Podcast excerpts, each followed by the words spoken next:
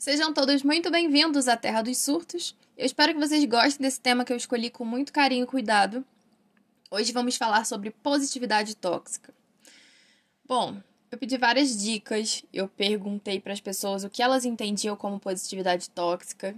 Eu ouvi vários podcasts, eu li várias coisas no Instagram e fiz algumas pesquisas para entender melhor sobre o assunto. Eu fiquei um pouco receosa de falar, Aí lá na frente eu ouvi esse podcast e ficar, ai meu Deus, nossa, falei tanta besteira. Mas eu vim mesmo assim, tá? Com a minha interpretação da positividade tóxica. Meu Deus, as coisas vibram nessa casa. É o meu relógio dizendo que eu tô muito tempo sentada. Enfim, é, vamos falar sobre a positividade tóxica e entender por que, que isso veio, né? Por que, que isso está acontecendo e por que, que isso virou um assunto. Vamos lá? Eu vou pedir para editor rodar a vinheta para a gente poder ficar ainda mais conectado.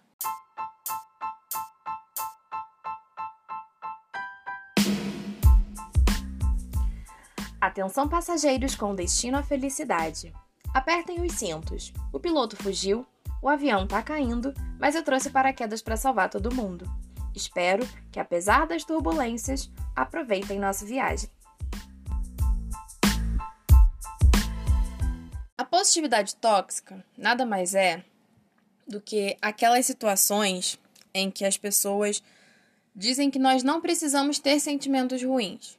A positividade tóxica é aquela coisa de que, ah, mas você tá com raiva? Não, você não pode ficar com raiva. Você precisa estar grato nesse momento por tudo que está acontecendo com você. Você precisa se sentir mais conectado com o seu eu interior para que tudo isso se realize lá na frente. Na verdade, não. Se você tá com raiva, fique com raiva, viva a raiva, seja a raiva.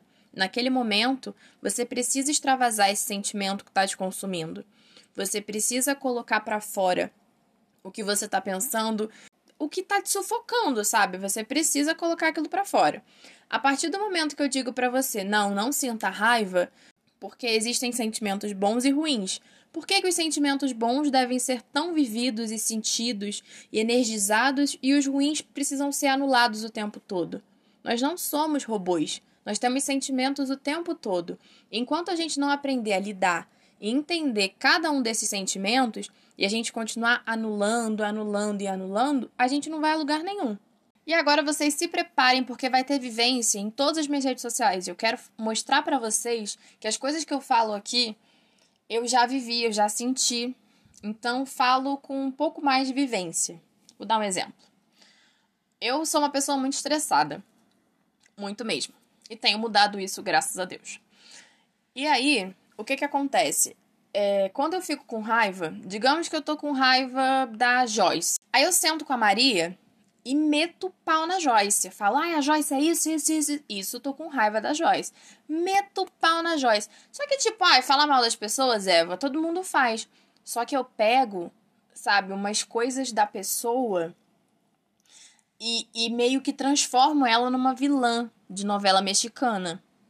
Eu pego umas coisas pequenas e transformo em coisas enormes. E aí, até a outra pessoa fica com raiva da pessoa junto comigo. Eu sei que aquilo não é realidade, eu sei que aquilo é, é só raiva de momento que vai passar. Então, não adianta eu dizer assim, ah, pô, então é só parar de ter raiva da pessoa. É muito fácil. Não.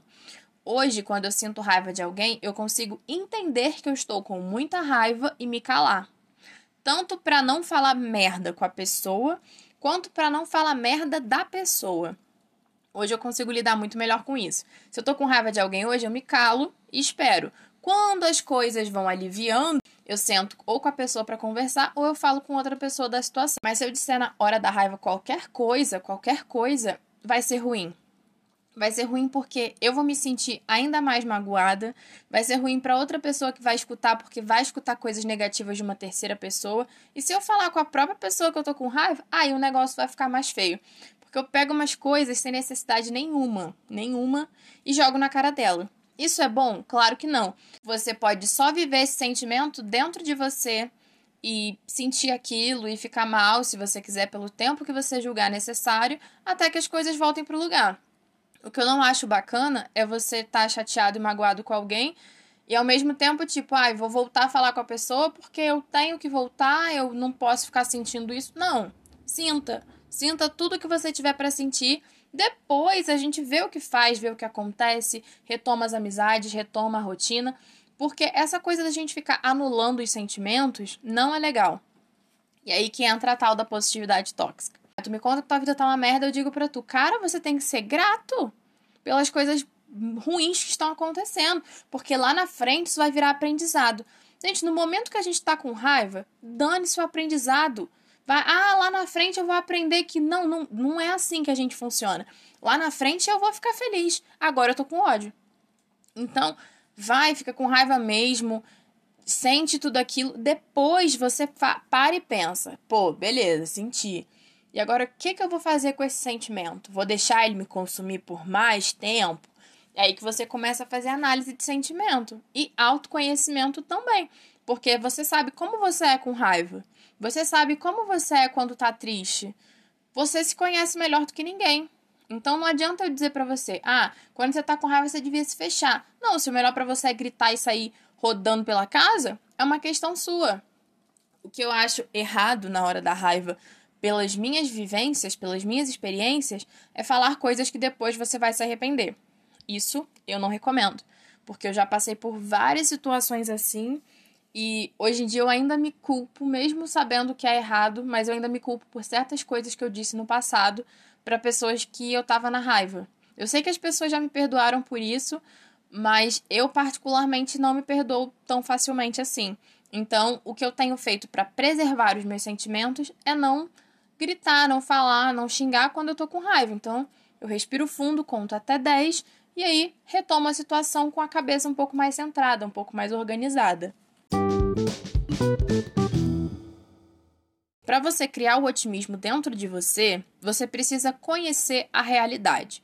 Saber que realmente tá ruim, tá foda, tá tenso, caramba, o que, que eu vou fazer? Só que dentro disso, você precisa reconhecer que não tá tudo bem. Primeiro passo, reconhecer que não tá tudo bem e saber da realidade. Se tu sabe da realidade, sabe que não tá tudo bem, entendeu? Uma coisa acaba se conectando com a outra. E criar o otimismo a partir da realidade faz com que a gente entenda e trabalhe com aquilo que a gente tem. Não adianta eu dizer para você que trabalha 12 horas por dia, que você tem que treinar 5 vezes por semana. Que dentro desse teu horário, dentro dessa tua rotina, você consegue sim fazer, porque só não consegue quem não quer, só não faz quem não tá com vontade.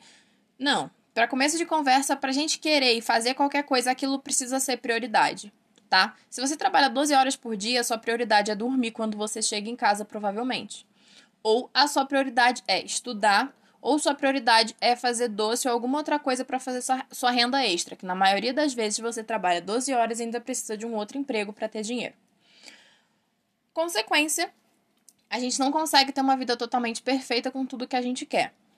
Ah, Eva, mas então como é que você me diz que eu tenho que fazer exercícios, que eu tenho que fazer uma coisa? Eu sempre, quando posto qualquer coisa e falo qualquer coisa de que caiba na sua rotina, você precisa fazer caber se for prioridade. Se for sua prioridade, vai dar certo. Se for sua prioridade, você consegue. Não adianta você ficar igual um doido tacando um monte de hábito dentro da tua vida, porque não funciona assim. Hábito a gente constrói dia a dia. Então você precisa escolher um hábito que seja prioridade, escolher uma atitude que seja prioridade, para depois disso tudo você conseguir construir sua rotina de uma forma melhor. E quando você reconhece que não tá tudo bem, você entende que você pode trabalhar com aquilo que você tem com o horário que você tem, com as coisas que você tem, do jeito que você tem. Outra coisa que eu acho muito tóxico, muito tóxico, é aquilo de se eu consigo, você também consegue. Eu, por muito tempo, muito tempo, eu falava isso para as pessoas. Se eu consigo praticar exercício todo dia, você também consegue. Se eu consigo emagrecer, você também consegue. Se eu consigo estudar inglês, você também consegue. Não. Não funcionamos dessa forma. Não somos feitos da mesma forma. Não somos feitos com os mesmos sentimentos. Então, o que eu consigo, o que eu tenho facilidade, pode ser um dom para mim. Eu posso ter um dom de, de ajudar as pessoas a, a entender, sei lá, a rotina delas. Esse é o meu dom. Mas não quer dizer que todas as pessoas vão entender tão bem assim a rotina delas. E é esse o problema. Quando a gente diz para uma pessoa que ela também é capaz, Assim, na parte de que ela diz: Olha, eu não consigo organizar minha rotina. Aí você fala: Não, você é capaz. Ao invés de dizer: Como eu posso te ajudar com isso? Entende a diferença? De eu dizer que alguém é capaz. Não, tu tá de palhaçada, tu é capaz de fazer isso sim. Para. Não. Quando a gente pode trocar esse diálogo todo tóxico por uma frase simples: Como eu posso te ajudar? Se eu tenho facilidade, eu posso tentar ajudar alguém que não tem tanta facilidade assim, ao invés de julgar a pessoa como incapaz, como inútil, ou seja lá como as pessoas estão julgando as pessoas o tempo todo. É muito delicado isso da gente ter que entender a realidade de cada um e a nossa própria para conseguir entender e enxergar as coisas com otimismo. Porque, assim, é muito mais fácil a gente viver fora da realidade. A gente viver num continho de fadas, viver na nossa cuba, na nossa bolha. É muito mais fácil, porque os problemas da minha bolha são menores, os problemas da minha vida são menores. Entende? Se você vive centrado num ponto fixo, as coisas são menores para você. Você não entende o que está acontecendo no mundo, você não enxerga o que está acontecendo no Brasil, as pessoas estão desempregadas, tem gente em casa sem ter condição financeira tem muita coisa acontecendo que, na maioria das vezes, é mais fácil fechar os olhos. Mas dentro disso, né, você precisa entender que tá difícil. E não só para você, alecrim dourado. Não tá difícil só para mim. Não tá difícil só pra quem mora no Rio. Tá difícil para todo mundo que depende de dinheiro para viver. Tô dizendo aí pessoas que não são, não têm herança, donos de multinacionais, tô dizendo pessoas de trabalho braçal mesmo. Tá foda. Entendeu? Tá muito foda. Então a gente precisa começar a enxergar os problemas das outras pessoas como realmente eles são. Não adianta a gente ficar diminuindo o problema da outra pessoa. Não tem por que a gente virar para alguém e falar: "Não, tu tá de palhaçada, claro que tu consegue". Ah, não, isso aí é mimimi. Cara, é mimimi porque não é seu. E quando a gente consegue entender e enxergar que a positividade tóxica está muito mais dentro da gente do que a gente sequer imagina, a gente consegue mudar a chave e mudar esses pensamentos. Ou seja, quando alguém vai falar alguma coisa sobre a vida para você, não fica pensando que a pessoa está reclamando de barriga cheia, não, porque a gente não está dentro do sentimento dela para saber. Às vezes ela está sufocando um sentimento há anos, que é aquilo que eu disse sobre não entender os sentimentos e como a gente tem que lidar com eles. Às vezes a pessoa sufoca um sentimento há anos e de repente nesse dia ela desabafa com você. E aí você diz para ela: "Não, mas isso tudo vai virar aprendizado". Mas até virar aprendizado a gente faz o quê? A gente para de sofrer? A gente simplesmente ignora tudo que está sentindo? Não. Até virar aprendizado a gente entende, a gente sente. A gente vai ter que progredir com aquilo, a gente vai ter que entender o que é aquilo que não é bacana é uma outra pessoa dizer para você: "Ai, seja grato, seja grato sempre por tudo, seja grato". Seja grato porra nenhuma. Tem dia que não dá para ser grato. Tem dia que a gente não quer ser grato e vai ser grato pelo quê? Sabe? Ah, eu tenho uma vida, uma comida. Cara, mas a minha cabeça tá uma merda. Você consegue entender que nem todo mundo vai ter a mesma mentalidade que você de conseguir ser grato por ter um prato de comida na mesa. Às vezes você tá grato por ter uma família que te ama, por ter um trabalho, por ter um filho, por qualquer outra coisa. Você vai ser grato por aquilo. Só que dentro da realidade do outro, ele não consegue ser grato. Ele não consegue entender qual a raiz do problema. Ele não consegue localizar. E ao invés de você dizer para ele que, nossa, seja positivo, vai tudo virar aprendizado, você pode dizer para ele como eu posso te ajudar. Tem alguma coisa que eu possa fazer por você? Poxa, eu não entendo o que você está passando, mas eu tô aqui para te dar o meu apoio. Isso é muito mais importante do que qualquer julgamento, do que qualquer sentimento positivo que a gente possa passar para aquela pessoa. Claro que a gente pode dizer se a pessoa está dizendo que é incapaz, que não consegue, a gente pode dizer: olha, mas o que, que você pode fazer para ser capaz de fazer isso? É um estudo? É uma pesquisa? Ah, sei lá, é praticar, o que, que você pode fazer? A gente pode mostrar o caminho para aquela pessoa. O que a gente não pode é diminuir o problema e o sentimento dela. Gente, eu acho que tá todo mundo muito mal. Tá todo. Na verdade, sempre esteve, né? Mas a gente tá cada vez mais ansioso, cada vez mais nervoso, cada vez mais buscando aceitação de coisas que a gente nem sabe o que realmente quer ser aceito. Mas a gente tá tentando. Está batalhando, a gente está fazendo cada vez mais trabalhos e trabalhos e trabalhos para conseguir o dinheiro para sustentar a casa, para sustentar a família. E a gente está todo mundo junto passando por uma situação muito ruim, né? Que a gente por diversas vezes não está vendo os amigos, não consegue encontrar os familiares. Então tá todo mundo muito mal. A nossa vida virou toda de cabeça para baixo. E assim, toda essa questão de positividade tóxica, essa coisa de que a gente passa o otimismo para a pessoa, a gente pode sim passar, mas cuidado da forma que passa, do jeito que fala, no tom que é dito. Toma cuidado porque às vezes uma palavra que a gente diz para outra pessoa pode não ter peso nenhum pra gente, mas para quem escuta é muito grande e importante. É importante porque pode machucar, é importante porque pode salvar. Eu acho que tomar esse devido cuidado com as coisas que a gente diz e com aquilo que a gente prega é muito importante. O que eu quero dizer é que eu acho que eu falei, fugi um pouquinho do assunto da positividade tóxica, mas eu expliquei mais ou menos o que é. Então eu, de, eu vou chamar esse podcast de pincelada na positividade tóxica. Eu acho que deu para entender mais ou menos. Ah, e outra coisa, eu, eu já fui uma pessoa bem tóxica na questão de positividade, porque eu sou muito otimista. Mas o pior é que eu sou muito otimista para as coisas dos outros. Para as minhas coisas eu não sou tão otimista assim. Então eu tive que aprender a transformar esse otimismo todo em positivo para mim e para as pessoas. Porque eu era uma pessoa muito positiva para qualquer pessoa que chegasse na minha vida e para as minhas coisas eu era muito negativa e eu não conseguia acreditar no meu potencial, no meu trabalho, no meu conteúdo, nos meus projetos. Então sempre foi muito difícil para mim. E agora que eu entendi que eu já poderia ter sido positiva e tóxica com alguém, Aí que eu comecei a entender e trabalhar muito mais isso em mim. Bom, espero que vocês tenham gostado. Não esqueçam de me seguir lá no arroba Eva Surtada ou Evaline no Facebook. Não esqueça de deixar um likezinho lá na postagem do Instagram que eu vou fazer sobre esse assunto, tá? Quebra esse galho aí pra mim, viu? Pra me incentivar, me deixar mais feliz e alegrinha. Quebra esse galho pra tia. eu espero que vocês tenham gostado. Mesmo sem roteiro, acho que eu falei bem sério, né? Acho que eu peguei bem pesado nesse podcast. Nossa, eu senti aqui, ó, doeu.